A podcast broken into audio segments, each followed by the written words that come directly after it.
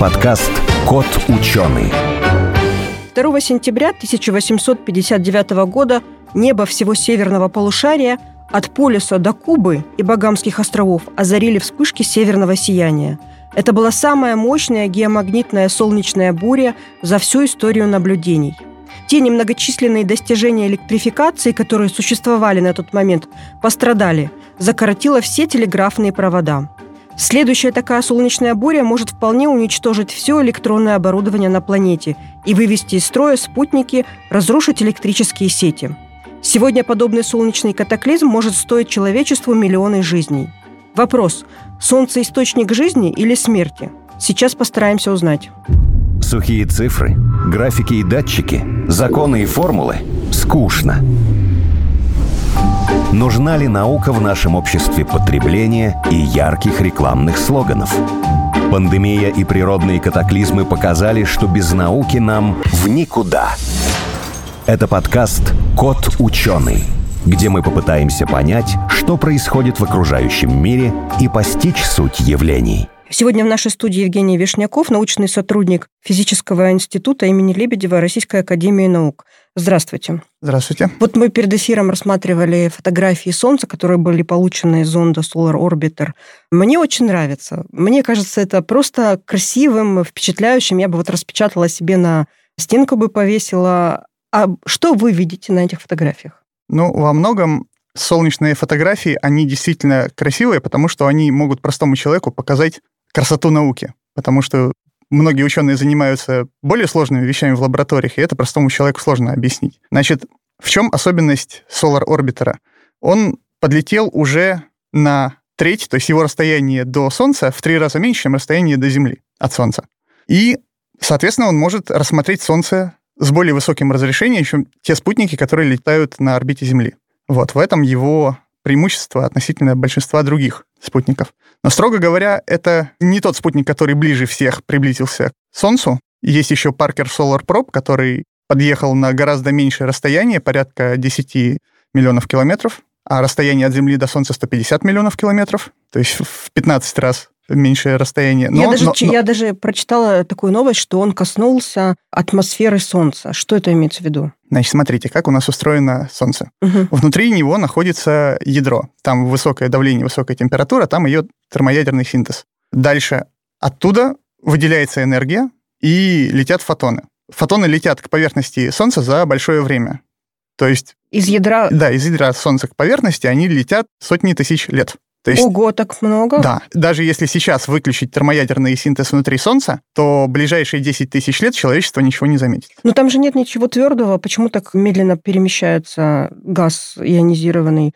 внутри Солнца. Там все сложно. Я сказал, что свет будет распространяться да, десятки да. тысяч лет. Просто потому, что от атома к атому излучается фотон, потом поглощается, и он с равной вероятностью излучается либо в том же направлении, в котором был излучен, то есть к поверхности Солнца, либо в обратном. Угу. И вот там Трудно будет... пробиться. Да, там будет миллиарды-миллиарды переизлучений, и пока этот фотон выйдет на поверхности, проходит десятки, сотни тысяч лет. Вот такой занятный факт. Дальше. Мы движемся к поверхности Солнца, и наша температура медленно падает там. Мы от... с вами фотоны. Мы исследователи, которые, а, мы исследователи которые, вместе, да. Да, которые смотрят от центра Солнца и движутся по направлению к его поверхности.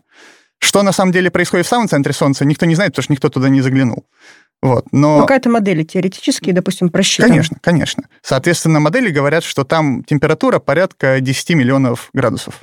Вот, мы движемся постепенно к поверхности, и где-то вот последняя треть радиуса Солнца — это конвективная зона, где уже плотность не настолько высока, как в центре, и там плазма уже начинает как жидкость перемешиваться. Вот эти вот такие, как пузырики на поверхности Солнца, да, вот это оно? Извините, я по-женски. Да-да-да, я пытаюсь понять, что такое пузырики. Ну, это не кипящая вода, это что-то другое. То есть плазма ведет себя по-другому, но в принципе как жидкость Если в магнитном поле. Ее как бы как жидкость, она перемешивается. Да, она перемешивается. За счет этого энергия изнутри может выходить быстрее, чем это происходит только за счет излучения. Угу. Вот. По мере того, как мы, как исследователь, движемся к поверхности, температура падает примерно до 5-6 тысяч градусов. Это вообще уже холодно, можно сказать. Ну как холодно? Ну, по сравнению с миллионами градусов внутри, это прохладно. Да, то есть там уже появляются атомы водорода нейтрального, который излучает. Соответственно, вот эта вот поверхность, температура которой 5-6 тысяч градусов, называется поверхностью фотосферы, и это та поверхность, которую мы увидим в видимом свете, если посмотрим на Солнце. Только лучше это делать не глазами, все-таки а приборами. Вот на фотографиях это и есть поверхность. Она как бы условно, да, поверхность Солнца? Она же не твердая, не жидкая. Она не твердая. Я говорю, это, ну, грубо говоря, плещущаяся лава, плазма. Но все-таки ее можно увидеть границу. С того расстояния, с которого мы смотрим я просто с Земли... Хочу, я просто хочу сравнить вот то, что я вижу на фотографии, и то, что вы рассказываете. Вот, что это? Вот, давайте я объясню, в чем да. разница. Когда мы смотрим с Земли в видимом свете, там через фотопленку или при помощи какого-то прибора, мы видим, ну, практически желтый шар без всяких особенностей. Да. Потому что мы смотрим на тепловое излучение Солнца и на тех спектральные линии тех ионов, которые светят в видимой области спектра. Вот. Но чтобы продиагностировать более высокотемпературную плазму, нам нужно сместиться в вакуумную ультрафиолетовую и в рентгеновскую область. Угу. Там, соответственно, мы, глядя на определенных спектральных линиях, мы будем смотреть, как светит в каких местах Солнца, например, гелий или, например, какой-нибудь 18-й ион железа. Разные ионы соответствуют разным температурам. Угу. То есть, давайте я для примера что-нибудь скажу, что нейтральный водород у нас существует в виде атомов при температурах до 150 тысяч градусов. При этом существенная часть атомов водорода распадается на протоны и электроны уже при 30 тысячах градусов.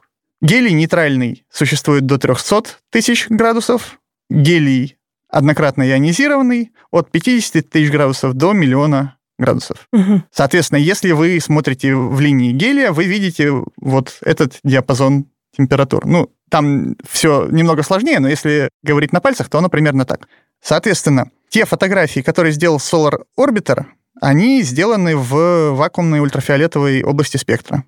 На линиях водорода нейтрального, который соответствует там примерно 10 тысячам градусов температура. На линии углерода который соответствует 32 тысячам градусам, на линии кислорода, который еще в 10 раз больше температура, и на линии неона, который соответствует там... То есть я поняла, что если бы мы с вами были на этом а, зонде, как исследователи, мы бы такой картины не увидели своими глазами, все равно это придется через какие-то приборы. Да, естественно. Вот то, что там было сфотографировано, оно позволило данные о Солнце какие-то новые получить? Ну, если быть Кроме того, что это красиво, очень красиво. Если быть строгими, то новые данные, вот, которые поменяли какое-то представление о Солнце, были получены в конце 60-х, когда были первые ракетные запуски, угу. которые сфотографировали корону Солнца в вакуумной ультрафиолетовой области и спектра, когда стало понятно, что она намного горячее, чем поверхность Солнца. То есть я не дорассказывал. Вот мы угу. доходим до поверхности Солнца, край фотосферы, и там температура примерно 6-5 тысяч градусов. Дальше мы начинаем уже подниматься над видимой поверхностью Солнца, поднимаемся примерно на полторы-две тысячи километров, и температура понемногу снова возрастает. Это сложно интуитивно объяснить, но там падает плотность, а энергия все равно рассеивается от центра Солнца к краям, правильно? Падает плотность и растет понемногу температуру. А дальше То есть... есть это ничего загадочного, так и должно происходить. Загадка есть, но сейчас я до нее дойду. Угу. Можно сказать, что это атмосфера Солнца. Это... А, значит, смотрите, в атмосферу Солнца входит фотосфера, хромосфера, переходный регион и корона. Значит, про фотосферу я сказал, про хромосферу я сказал. Значит, на краю хромосферы поднимается температура где-то до 10 до 20 тысяч градусов. А дальше есть переходный слой. Это очень узкий, по мерам Солнца, кусочек, примерно 100 километров толщиной. Это мало. За который температура поднимается от 10 тысяч градусов до миллиона. Вспыхивает. Не вспыхивает, а, а поднимается. А, а поднимается. Угу. А дальше корона, которая распространяется уже на большие расстояния, порядка миллиона километров над поверхностью Солнца. Там очень низкая плотность и очень высокие температуры. Там в среднем от 1 до 3 миллионов. Над полюсами, где корональные дыры там пониже, где-то полмиллиона градусов, а во вспышечных регионах там до 20 миллионов она может быть. Вот этот зонд Паркер, который наиболее близко подобрался к Солнцу, он где сейчас? Вот он, грубо говоря, коснулся края короны. Ему очень горячо, горячее, чем... Ну, я бы сказал, да. То есть я не знаю, как он это делает технически, угу. но по сути это уникальный эксперимент, потому что так мы температуру Солнца меряем по спектральным линиям, наблюдая Земли, а фактически кто-то подлетел и воткнул туда градусник. И тем более это уникально и очень удивительно, что он еще что-то передает на Землю, и мы можем эти сигналы расшифровывать. Вот как, допустим, передали звук зонда Паркера, звук Солнца, которое можно там услышать. Не знаю, может быть, это не как ухом, может быть, это в каком-то другом диапазоне частот, но все равно есть э, звук, и достаточно это для меня очень удивительно и загадочно. Ну, смотрите, в межзвездной среде у нас практически отсутствует материя, там звук не может распространяться. Через атмосферу Солнца, вот в частности через корону, звуковые волны вполне идут. Если этот зонд подлетел, воткнулся в край короны и услышал звуковые волны, то да, он уже оказался в той точке, где от поверхности Солнца непрерывно до него идет среда, через которую распространяются звуковые волны. То есть я не знаю, какую научную информацию можно извлечь, собственно, из этого звука. Это просто прикольно звучит. Но... Ну, мне кажется, что уже достаточно удивительно для человека, что он может видеть Солнце вблизи, слушать звуки, которые издают Солнце. Это, по-моему, такой шаг не то что вперед, а это какой-то километровый такой шаг. А кроме того, вот я прочитала, что эти зонды будут еще изучать полюса Солнца, прилегающие к ним регионы, которые мало изучены. Это что, значит, что там есть какая-то карта Солнца поверхности, или оно как-то по-разному выглядит с разных сторон? Да. Угу. На самом деле Солнце очень такой интересный объект. Трехмерной модели Солнца до сих пор не существует. И одна из загадок солнечной физики это в том, почему, собственно, корона настолько горячая. То есть, если бы ее не подогревали изнутри, она бы остыла за несколько часов. Вот это показывают расчеты. Подождите, остыла. И чтобы остыть, надо передать куда-то энергию. А там же вакуум, оно никуда она не... излучает. Она излучает свет. Угу. У вас чем более горячее тело, тем сильнее оно излучает. Причем... Все равно нужно обо что-то остывать. Нет. Нет, не нужно. Если, если вы, не знаю, нагреете кочергу до 1000 градусов, засунете ее в вакуум, она все равно достаточно быстро останет. Угу. Ну хорошо. А насчет того, что там карта какая-то Солнца? Значит, смотрите, у полюсов Солнца температура ниже, чем условно на экваторе. И штука в том, что на полюсах еще и плазма вращается медленнее, чем та плазма, которая на экваторе. То есть полный оборот плазмы на экваторе делает за 24 дня, а на полюсах за 30 дней. Угу. Вот. Более активные области в плане вспышек находятся вблизи экватора. Есть еще солнечный ветер, до которого мы сейчас дойдем. И он разный, тот, который идет от экватора, и тот, который идет от полюсов. Обычно всем было интересно вот та часть Солнца, которая вдоль экватора, потому что там вспышек больше. Собственно, одна из теорий, которые могут объяснить нагрев короны до таких гигантских температур порядка миллиона градусов, это микроспышки. Даже не микро, их называют нановспышки, потому что их размер меньше, чем там несколько сотен километров на поверхности Солнца. Это мало солнечный шар большой, эти вспышки очень маленькие. И время, за которое они там вспыхивают, это порядка десятков секунд. Их э, увидели, зафиксировали, или тоже это в теории модель? Эти вспышки уже, в общем-то, были зафиксированы, но не Solar Orbiter, а раньше. Но никто не знает, как энергия этих вспышек зависит от их размера. И вот одна из теорий гласит, что большое количество вот этих нановспышек непрерывно греет солнечную корону, поэтому она продолжает быть настолько высокой. Вот э, есть же там и большие вспышки, да, есть и пятна, и вспышки на Солнце. Это значит, что оно совсем неоднородно и по структуре, и по температуре. Это как погода на Солнце, что ли? А можно сказать и так. Значит, смотрите, из-за того, что на полюсах и на экваторе Солнца с разной скоростью вращается плазма, там периодически закручиваются в разные стороны водовороты плазмы на поверхности. Чем больше там перемешивается плазма, тем чаще происходят вспышки. Есть 11-летний солнечный цикл.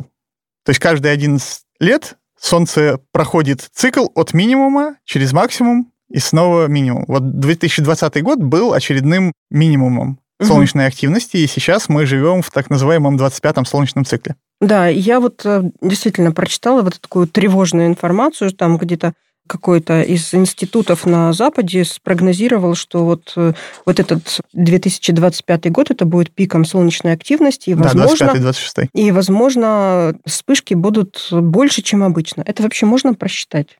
Оно как-то подчиняется каким-то там законам или вообще как-то да. можно спрогнозировать? Смотрите, эти законы статистические. То есть можно оценить вероятность, но сказать, будет так оно или нет, угу. мы не можем. Давайте я скажу такую вещь, чтобы объяснить, что происходит в Солнце на поверхности и в короне. Угу. Вот, да. условно говоря, и там, и там есть плазма разной плотности, и там, и там есть магнитное поле. На поверхности Солнца плотность плазмы высокая, поэтому энергия плазмы сильно выше, чем энергия магнитного поля. И когда у вас вот эта плазма как жидкость перемешивается, она утаскивает линии магнитного поля за собой.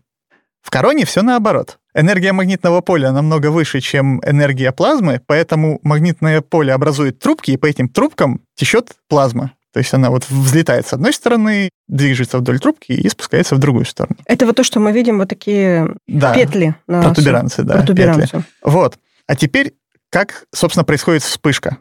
Вот представьте себе, что у вас есть две петли. У магнитного поля, считайте, есть плюс и минус, и петля идет из плюса в минус. Вот эти вот ноги этих двух петель, они ползают по поверхности Солнца. И в какой-то момент они могут перекреститься. И тогда окажется, что более выгодная магнитная конфигурация не из плюса первой петли в плюс первой, в минус первой, из плюса второй в минус второй, а из плюса первой в минус второй, и из плюса второй в минус первой. И когда происходит перестройка вот этого магнитного поля, что означает, что это более выгодная энергетическая конфигурация. Это означает, что при этом выделяется энергия. Выброс энергии. А почему же вот говорят, что перед вспышкой образуется темное пятно на Солнце? Это не всегда. Более темные области — это области обычно вот корональных дыр. Но у них там немножко другая физика. Если мы смотрим на экватор, то у нас там линии магнитного поля, они замкнуты. То есть они выходят из Солнца и входят в Солнце обратно. А в области полюсов многие линии просто выходят и уходят на бесконечность. Соответственно, те куски плазмы, которые начинают двигаться вдоль вот этих линий поля, они просто улетают от Солнца. И это так называемый быстрый солнечный ветер. А вот э, пока мы не ушли далеко от э, поверхности Солнца, от вот этих вот пятен, вот я читала, когда вот произошла самая большая там солнечная буря, то как раз перед ней образовалось такое темное пятно на Солнце, вот еще в 1895 году, темное пятно на Солнце, его даже можно было рассмотреть с Земли, и после этого очень большая вспышка, которая как раз и достигла Земли и провела там а, к северному сиянию, полярному сиянию да. чуть ли не по всей Земле. Что там произошло? Сначала понизилась температура, а потом повысилась? Или почему темное пятно, потом вспышка? Значит, смотрите, давайте правильно... Я все спутала, да? По правильно терминологию, значит, скажем. У нас есть солнечные вспышки, у нас есть магнитные бури на Земле. Во-первых, есть такое понятие, как геоэффективные события. То есть не всякий выброс плазмы с Солнца приводит к тому, что эта плазма долетает до Земли. Ну, понятное дело. Вот, она может промазать. Ага, а не потому что ее мало, а потому что она просто мимо. Да. То есть они имеют какую-то направленность, и не все да, попадает. Да, да, да, да. Вот. Дальше. В ходе солнечного цикла вот этого 11-летнего, ну, бывает много вспышек. Эти вспышки классифицированы по интенсивности. Там самые слабые это А и Б, потом помощнее С, М и X. Вспышки класса X происходят примерно там 100-200 раз за 11-летний цикл. Вот, это наиболее яркие вспышки. Теперь, что такое солнечный ветер? Свет, который видимый отходит от поверхности Солнца и доходит до Земли, он доходит за 8 минут примерно. Солнечный ветер — это именно поток плазмы, то есть поток ионов и электронов. Ионизированного гелия и водорода, да? Гелия, водорода, Отлетевших углерода, от них, от железа. них ионов, да? Да-да-да, вот все, все, что... То есть в момент вспышки, вот когда я говорил, происходит магнитное присоединение, выделение энергии, происходит взрыв. Часть плазмы улетает обратно на Солнце и попадает в фотосферу и может там вызвать еще дополнительный взрыв, а часть улетает наружу. Вот если эта часть улетает не от корональных дыр, не от полюсов, а где-то в районе экватора, то это медленный солнечный ветер. Его скорость примерно 300 км в секунду. Это в тысячу раз меньше, чем скорость света и где-то за двое-трое суток он доходит до Земли. Дальше вот эти вот ионы наматываются на линии магнитного поля Земли. Наматываются. Наматываются, Наматываются. Да. Они так движутся по спирали. И врезаются в атмосферу в районе полюсов. Соответственно, там и происходит выделение энергии, которое можно видеть как северное сияние. Вот. Чем мощнее вспышка, если это событие по-настоящему геоэффективно, то есть оно приходит на Землю, то тем больше там ионов, и, соответственно, больше энергии будет выделяться, когда они будут встречаться с поверхностью атмосферы. Вот такая связь.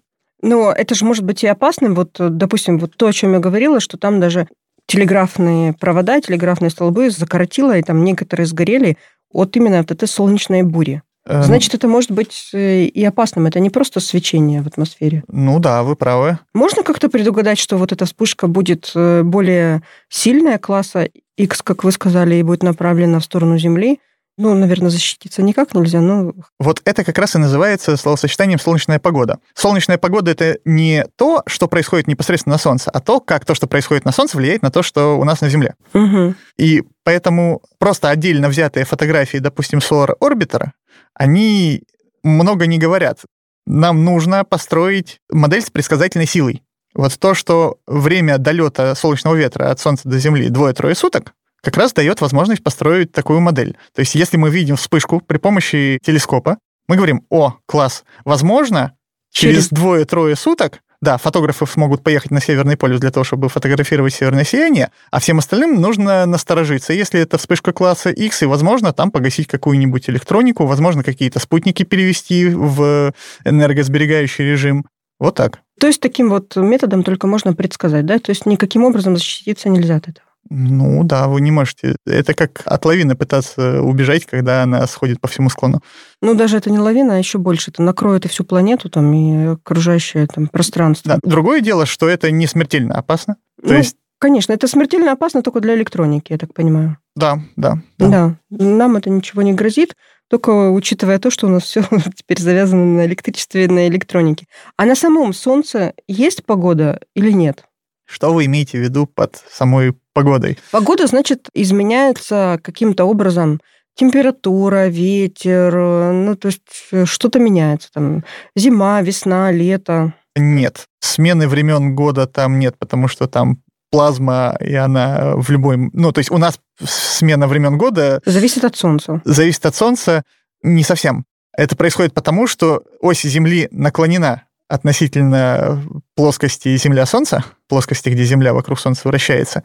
Если бы она стояла строго вертикально, то не было бы смены времен года. А так у нас в одном положении лучше освещается южное полушарие, там теплее, а в северное, соответственно, дальше там холоднее, там зима. А через полгода, когда все поменяется, то северное полушарие будет ближе к Солнцу, там будет лето, а с другой стороны будет зима.